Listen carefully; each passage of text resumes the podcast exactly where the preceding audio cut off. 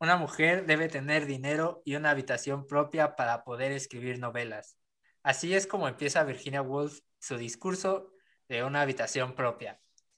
Mi nombre es Jared Domínguez y pues este día voy a, bueno, vamos a analizar y a platicar un poco más acerca de este libro de Virginia Woolf, se llama Una habitación propia, y para esto invité a una gran amiga, una expertaza, no en Virginia Woolf, sino en la vida. Ah. Ella se llama Eri y pues les voy a dar un poco de su currículum. Es licenciada en pedagogía y pues, se especializa en la orientación de la perspectiva de género. ¿Qué onda, Eri? ¿Cómo estás? Hola, ¿qué tal? Este, bueno, sí, algo así. Trato de mantenerme un poquito actualizada en estos temas. Y pues me gustan mucho. No soy tan experta como Virginia Woolf, pero sí, ahí ando. Ahí voy haciendo mi cabinita. Pues bueno, para poner un poco en contexto, Eri y yo tenemos un club de lectura eh, donde leemos los libros clásicos y pues decidimos leer este de Virginia el mes pasado, en marzo, ya que fue, pues es el mes de la mujer. Entonces, pues dijimos, bueno, ¿por qué no leer a Virginia, no? Ya que habla sobre, sobre la mujer y la escritura.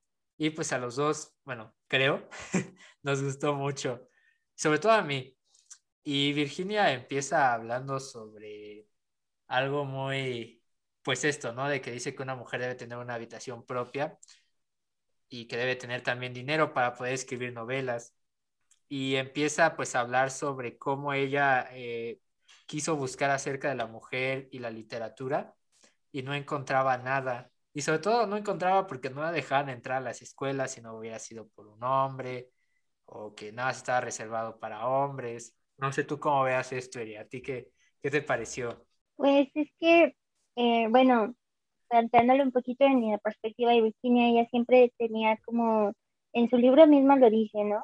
estaba esta imagen presente siempre del hombre, el hombre protector, el hombre que debe cuidar, el hombre que debe hacer, el hombre que debe estudiar. Entonces, en muchas ocasiones, nosotras, las mujeres, tenemos esa idea siempre de que, eh, y hasta nuestras abuelas nos lo dicen, no vas a ser sin un hombre. Se le da la preferencia al hombre. Y es lo mismo que le pasa a Virginia Woolf, no solo a las familias mexicanas, sino que a Virginia tiene muy, muy presente la imagen de que el hombre es un sexo que tiene más oportunidad, más acceso a cultura que la mujer. Entonces, esto, esto es primordial, yo creo, para empezar a entender el libro. Y ella no se enoja, o sea, no está enojada con eso. Y muchas otras autoras sí pueden estar enojadas con eso, ¿no? Pero para entender esto es, hay que entender la figura del hombre en este libro, tanto en educación como en dinero, como en política, está muy presente. Eso hace que pues ella se cuestione muchas cosas. No se enoja, pero sí lo cuestiona. Entonces sí es importante aquí la figura del hombre. Sí, más sobre todo vamos a hablar sobre eso de, de su postura con, con, con el varón, con el hombre pero eh, a mí me pareció muy, muy interesante, sobre todo, eh, bueno, porque muchas veces yo leo en, Twitter o en Facebook eh, que siempre hay, como que hay un, un odio, o no sé cómo llamarlo, hacia la palabra patriarcado. O sea, la, la escucha común de la gente, así como que, oh, no, no, no, o sea, ya vas a empezar, ¿no? Hay como algo así como de no, vete de aquí, Sí, o sea, como que ah, ya van a empezar, ¿no? Pero Virginia Woolf, Virginia Woolf lo, lo, argumenta muy bien y fue lo que me encantó. Porque dice que ella se puso a investigar cómo vivían las mujeres o sea, durante toda la historia y no encontró así gran información hasta el siglo XV o XVI. O sea, antes de esos siglos no sabemos nada de la mujer prácticamente, más que por, por las tragedias tal vez de, Esquilo, de, de, Sófocles, que tienen a, todas estas mujeres griegas, y de pronto, pues no sé, o sea, realmente eh, conocemos muy pocas mujeres en la historia antigua y no sabemos mucho sobre sus vidas ni qué hacían. Y pues creo yo que era pues porque todo se limitaba a siempre lo mismo, ¿no? A, y ella dice, pues era la, la casa, los hijos y pues ya. O sea, lo demás lo hacía el hombre. Pues es que hay que considerar, porque, ah, o sea, ¿por qué no vemos esta importancia al sexo femenino o al sexo mujer? Y es que esto tiene que estar ligado también a, hay que hablar en cuestión de iglesia, ¿no? Siglo XIV, siglo XV, siglo XVI, que la mujer es eh, una figura que llevó a Adán al pecado. Entonces es, es, el sexo que es culpable de la situación y de la, ¿cómo explicarlo? De, sí, de todos los males de la humanidad, es la mujer. Entonces, ¿por qué no, por qué, por qué ella se cuestiona así de, pues no, no hay nada en la historia que hable acerca de la mujer, pues no es que no haya nada en cuestión de cómo vivía, pero sí hay mucho en cuestión de lo que se hacía en contra de la mujer y cómo se le culpaba incluso de muchos males, de que pues había, eran brujas, eran mujeres que incitaban al, al, este, pecado, que pues por su culpa no habíamos hecho esto, o que por su culpa no habían pasado estas cosas. Entonces, nos vamos, vamos guardando a la mujer en un ámbito súper este, estricto y en esta concepción de que pues, la iglesia nos da, pues sí, la mujer es lo que debe de estar dentro y no debe de salir y se debe dar a conocer, ¿no? Más o menos así. Oye, ¿tú por, qué crees, ¿por, qué crees que, que, a la mujer siempre se le haya achacado los males? Porque es en la iglesia. Es también, por ejemplo, en, en, en, Instagram eh, puse la historia de Pandora. Y también Pandora es quien lleva los males a, los griegos. Ahí lo cuenta Hesiodo en sus trabajos y los días. Eh, también aquí en, México, igual la mujer, eh, pues es como que la... Malinche. La, Malinche, o sea, siempre es como que la mujer quien trae los males en muchas culturas, o sea, y en la cristiana también. Pero ¿por qué crees que eso sea? Eh, porque parece algo bueno, yo te digo, te hablo de la mujer porque pues en la universidad dice mi hizo un estudio acerca de cómo cuál era el papel de la mujer dentro de pues, el cristianismo, ¿no? Entonces, en otras culturas, fíjate que no, no, no, no, no podría decirte yo, ah, es por esto, pero siempre se le ha dado esta imagen a la mujer en cuestión, pues por otras culturas, y no sabría de dónde viene, o sea, no, no, no te podría decir, es que viene de esto, viene de aquello, realmente no, no sabría por qué esta tendencia a que la mujer sea el mismo patrón para otras culturas. Sí, porque siempre ha sido ella. A mí siempre me ha... Siempre, siempre ha sido la mujer. Siempre ha sido ella, quién sabe por qué, sí. Y, y, y, y, por ejemplo, Virginia Woolf. O siempre ha sido ella, o sea, Ajá. siempre ha sido ella, o sea, surge esta pregunta, o sea, siempre ha sido ella, o con el paso de los años se le ha achacado a ella. Porque una cosa es que sea la que diga así, por ejemplo, que haya resultado ser pues la que llevó el mensaje o la que llevó la tragedia, como por ejemplo la Malinche, que todos culpan a la Malinche, pero en realidad el culpable fue Hernán Cortés y los mismos indígenas. Exacto y entonces, ¿no crees que ya es una culpa ya con los años a achacarle la culpa a la mujer? Sí, en la, en sí, eso sí. Eh, y, por ejemplo, con esto que dices de, eh, pues, pues de, bueno, que a la mujer siempre se le ha achacado pues lo malo, lo débil, ¿no? Lo, lo contrario a lo bueno que es lo macho. Eh, Virginia dice, y un ejemplo, ah, que es lo que más me encantó del libro, que es que si la, la, la, famosísima hermana de Shakespeare, ¿no? Judith Shakespeare. Ah, ok. Eh, eh, Virginia Woolf se inventa una hermana de Shakespeare y dice, imagínense eh, que, que, Shakespeare haya tenido una hermana que hubiera sido igual de inteligente y, grandiosa y, y valiente. Y, valiente y, profeta y todo esto, ¿no? Que fue Shakespeare. Bueno, William. Y, mientras William pues se salía de, pues no, se casó, pero creo que después dejó a su esposa, como que no le importó. y se fue a los teatros, o sea, la vida de un, de un grande, ¿no? Que forjó su vida desde abajo. Y, y, Virginia dice, pues ahora piénsalo si hubiera sido mujer. O sea, si ella se hubiera podido salir de su casa, si sus padres le hubieran dado permiso, si ella hubiera podido ir a la escuela, eh, si ella se hubiera podido parar afuera de un teatro como lo hizo Shakespeare para esperar a los directores y que le dieran oportunidad.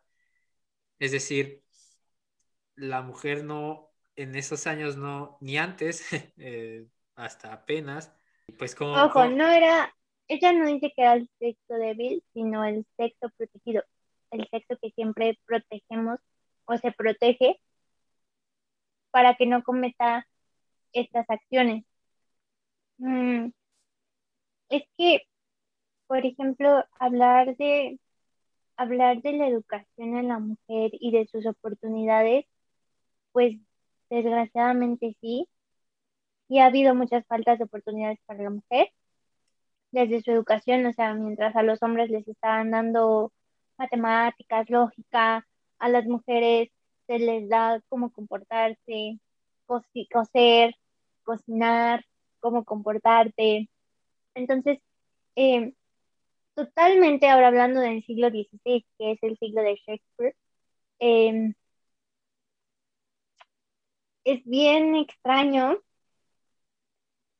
Bueno, no, es que sí, es muy extraño eh, hablar de, de, una posibilidad que se le negó y, y, hasta duele, ¿sabes? O sea, estás leyendo esa parte que Virginia está contando y no sé si a ti te pasó hasta cala, así como que te enojas. Dices, ¿por qué? O sea, ¿por qué no le dieron la oportunidad? O sea, no sabemos si tenía la misma capacidad o no, está en un suponer, todo es hipotético, pero cala y te, y te enojas y, te, y dices, ¿por qué? ¿Por qué? ¿Por qué? ¿Por qué esta negación a la autonomía y esta negación al, al empoderamiento, ¿no? Podríamos decirlo así. No podemos decir algo así como de, bueno, pues ya ni modo, pero tampoco podemos decir, este, no pasa nada, porque no, es una situación, es un hecho que, pasó y que sigue pasando y que incluso en las familias en, hoy en la actualidad, y vamos a tomarla así, ¿no? De, de los 100 años que mi Virginia siempre dice, espero que dentro de 100 años, no esté pasando esto. Y han pasado tantos años y aún en las familias, ya casi 100, y aún en las familias eh, sigue habiendo esto, este, este, esta preferencia al, al varón de la familia. No, es que el que va a estudiar es tu hermano y tú no. Tú te vas a casar porque tú vas a ser la que, la que va a mantener, pero tu hermano es el que mantiene y el que debe de estudiar y el que debe de tener dinero. Tú no, a ti te mantienen. Entonces, es lo mismo. O sea, es lo mismo totalmente, nada más que con otras palabras, otro contexto y otros años. Pero es totalmente lo mismo. En las ciudades yo creo que ya casi no pasa en las ciudades. en las ciudades. Pero en, México nada más tenemos tres ciudades, que es Ciudad de México, Guadalajara y Monterrey.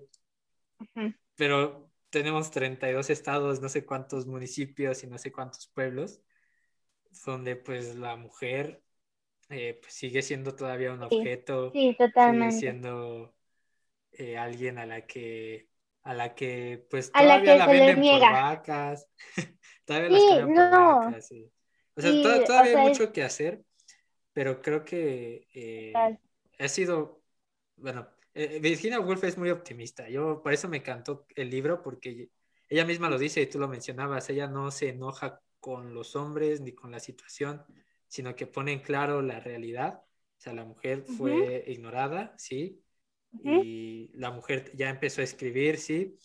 Ahora nos toca a nosotros, pues, mejorar ese panorama. Exacto, sí, totalmente. Y ella es lo que dice, voy a spoilear un poquito aquí, ella lo dice en la parte final de su libro, de que, bueno, no sé si es en la final del capítulo 1 o el capítulo 6, porque son seis capítulos que dice que hagámoslo por esas mujeres que se quedaron cuidando se quedaron cuidando a los hijos, se quedaron lavando las, los platos, se quedaron cuidando este, la casa, hagámoslo por esas mujeres y no está mal, porque por ejemplo yo siento que lo que yo hago sirve para aquellas mujeres que pues, tal vez no tienen la posibilidad, ¿no? No tienen acceso a estos, estos privilegios, podríamos decirlo así. Entonces, totalmente no se enoja con los hombres y no veo a una Virginia enojada diciendo que el, el poderío de los hombres, el patriarcado y que los hombres tienen la culpa de todo, y, pero sí reconoce que es un sexo privilegiado. Eso sí, lo reconoce. Sí, y de hecho llega a reconocer que el mismo hombre es afectado por, por la idea de hombre, que, que hay hombres que no quieren ser como se espera, que ahí es, sabemos que Virginia era, eh, pues, ¿cómo decirlo? Ay, no sé cómo apoyaba el movimiento gay, no, no, era bisexual, ¿no? Sí, era, era bisexual, eh, pero no tenía problemas, o sea, imagínate los años 20, decir, pues yo tengo amigos gays y amigas lesbianas, o sea, estamos hablando de que todavía hasta hace unos años eso era así como que, ay, del infierno. Pero ella ya desde esos años ya decía, no, pues no hay, nada de malo en eso. Y, y, y, ella misma dice, pues es que el mismo hombre es afectado por esta idea, por esta idea de masculinidad, de que hay que ser así. Sí, es algo que afecta tanto a hombres como a mujeres. Y eso fue a mí algo que me pareció muy bello, que, que pues como que agarró o vio esa idea y la plasmó y dijo, pues esto es chamba de todos, tanto de hombres como de mujeres, hacer un mundo más pues, equitativo, porque pues nos beneficiamos todos, porque y justo lo dice, nos hemos perdido de muchas historias vistas desde el punto de vista de una mujer. O sea, ya, ya sabemos cómo es el amor contado por un hombre. O sea, ya tenemos suficientes historias, desde Platón hasta aquí, de que ya, cómo ve un hombre el amor y una relación, sí, ya va. Pero cómo ve una mujer el amor, cómo ve una mujer una enfermedad o la muerte, cómo la experimenta ella. Y es aquí cuando habla sobre la escritura andrógina, que Shakespeare llegó a ser Shakespeare porque escribió desde lo femenino y masculino. ¿Tú cómo ves eso? la cultura andrógina, donde pues, no nos importe mucho el sexo, sino el ser humano como tal. Ok, bueno, en eso sí yo siento que no me podría meter demasiado. Hace unos años fui a una conferencia en Ciudad Universitaria, la verdad no, no me acuerdo el nombre porque me sentía tan mal. Ese día llegué solita, me acuerdo, llegué solita hasta Ciudad Universitaria sintiéndome pésimo desde mi casa, yo estaba mal, yo estaba ya que me, me estaba desmayando allá. Y lo, lo, único que recuerdo de esa conferencia y que me causaba mucho, mucha, mucho cuestionamiento, o sea, pese a lo que, cómo me sentía, me, me causaba mucho cuestionamiento porque decían que el sexo es una categoría administrativa, que debemos reducirla a, ajá, reducirla ¿A, qué me refiero con esto? De que pues los, los chicos, las chicas no, se le, no deben ser reducidas a sexo mujer, hombre. O sea, no. Entonces, este, más allá del género, ¿no? Porque el género ya es otra cuestión. Pero decía, el sexo es algo administrativo que solo se debe de limitar a, al, al espacio público, ¿no? De, para identificarte, pero no limitar la personalidad del hombre y de la mujer. Y creo que va ligado con esto de que a veces ligamos al hombre y a la mujer en cuestiones específicamente de su sexo. Por ejemplo, el hombre solo debe de hablar de matemáticas, debe de hablar de, política, de, fútbol. Exacto. O de mujeres, ¿no? También incluso, pero mujeres hasta verlas como un objeto sexual y las mujeres lo, lo hacen así como, a las mujeres les corresponde esto, y les corresponde esto porque tienen un género, porque tienen un estereotipo, porque tienen una identidad, entonces a esto le corresponde. Entonces lo limitamos a esto. Entonces creo que cuando Virginia dice, solo son dos, dos sexos y que estén tan limitados, hace que, que no exploremos otras áreas. y eso es a lo que va. Entonces, explorar otras áreas sin importar lo que hemos construido, lo que nos han construido y aprendido, haría de la literatura, y es a lo que ella se refiere, la literatura podría ser incluso más, mejor, mayor. más mejor.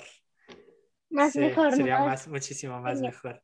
Pero sí, es, fíjate que esto es, ya entrando, por ejemplo, en, temas mexicanos, la idea del charro fue la idea del hombre por mucho tiempo e incluso todavía hoy, porque pues es el Pedro Infante, o sea, es el, sí, el Jorge Negrete. El Antonio Aguilar. Ah, ese sí pegaba duro, ese sí, no, ese sí no tenía piedad, porque sí era de que el hombre, o sea, fiestero, enamoradizo, poeta, pero briago, golpeador, este, que no expresaba sus sentimientos. No tanto el golpeador, fíjate, pero sí a la mala mujer. Pues. Sí, pues, pues, ve las películas que llegaban y un cachetadón a la mujer, qué paz. Que cállese y dame de comer. O sea, hay diálogos así en las películas que tú dices, Ay, y eso antes a la gente le divertía. Fíjate que la, la única película, ajá, exacto, a, eso voy. El único, el, el, único que sí me ha molestado y me ha incomodado ver en sus películas es a Pedro Armendáriz, porque él sí siento que es así como que bien violento con las mujeres en todos sus papeles, es bien grosero con las mujeres. A comparación de incluso Pedro Infante, no se me hace tan violento. Sí tiene sus sesgos machistas, porque todas, todas esas películas lo tienen, pero de violencia, Pedro Armendáriz sí, se me hace muy violento. Muy violento en todas sus películas. Tal vez pues eso no tenga tanta importancia. Pues, pues sí, es que, sobre todo aquí en México, que es donde vivimos tú y yo, eh, pues el machismo está súper marcado, súper marcado. Pues eh, es el, es el pan de cada día y creo yo que esto, no sé tú cómo lo veas, tiene que ver con que tal vez a veces pensamos que nuestras tradiciones son sagradas. Te digo, a los charros no me los toques porque pues, son mexicanos. O sea, aunque den una mala imagen del, del hombre y, y, traten mal a la, a la mujer, y no nada más a la mujer, sino a su familia, porque también golpeaban a los niños y, y toda esta onda. Pues es como decía, es como dice Virginia, hay, tan, hay solo dos sexos y limitarlos a ciertas, pues, a ciertas acciones o a ciertos tipos y hace como hincapié en, en, en la limitación de nuestro de nuestra creatividad, ¿no? Limita nuestra creatividad. Y creo que es cierto, porque, por ejemplo, muy pocas mujeres, vamos a ponerlo aquí en el espacio, en el, el espacio del cine mexicano, del cine de oro de México, no sé cómo se llame, pero, por ejemplo, a María Félix con la otra que era considerada diva, en este momento no me acuerdo su nombre, pero salían en una película de revolucionarios. Sí.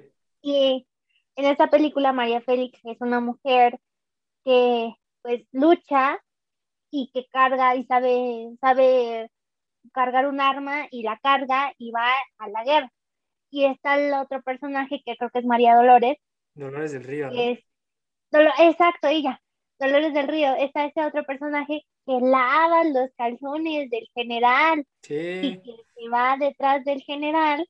Y entonces está esta imagen de que, y todos dicen, no, pues es que al, al general sí le conviene irse con Dolores del Río no le conviene María Félix, porque María Félix es la que pelea. Entonces aquí vemos totalmente de que está limitando la creatividad de la mujer y creemos que lo que está bien y es correcto es Dolores del Río porque es la abnegada, la sumisa, la que acepta que el general tenga a otra y María Félix es la de que no, conmigo o si no, no. Es quien encaja en el estereotipo de mujer, ¿no?